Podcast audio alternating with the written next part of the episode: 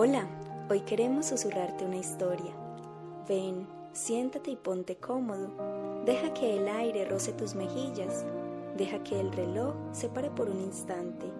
Déjate llevar y disfruta de la magia de las palabras.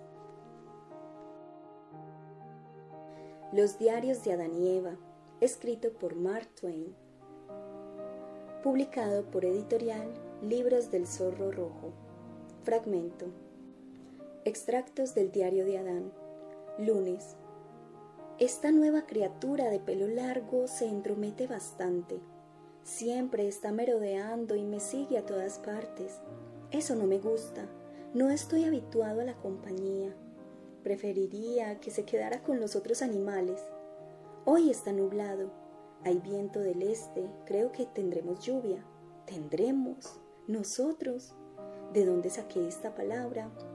Ahora lo recuerdo, la usa la nueva criatura. Martes. Estuve inspeccionando la gran caída de agua. Me parece lo más hermoso de la comarca. La nueva criatura la llama las cataratas del Niágara. ¿Por qué? No lo sé, estoy seguro. Dice que se parece a las cataratas del Niágara. Esa no es una razón, es puro capricho y estupidez. No alcanzo a ponerle nombre a nada. La nueva criatura le da nombre a todo lo que aparece antes de que yo pueda protestar. Y siempre ofrece el mismo pretexto.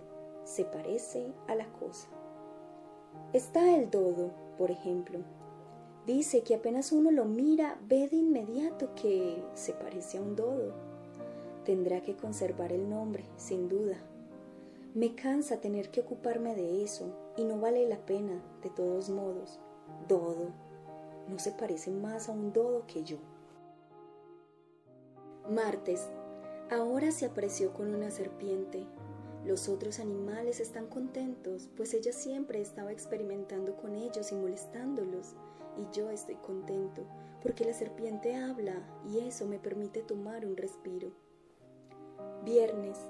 Ella dice que la serpiente le aconseja probar el fruto de ese árbol y dice que el resultado será una noble, bella y grandiosa educación. Le dije que también habría otro resultado, introduciría la muerte en el mundo. Fue un error, hubiera sido mejor guardarme la observación para mí mismo, solo logré darle una idea. Ella podría salvar al buitre enfermo y proporcionarle carne fresca a los abatidos leones y tigres. Le aconsejé que se mantuviera alejada del árbol, dijo que no lo haría. Preveo problemas. Emigraré.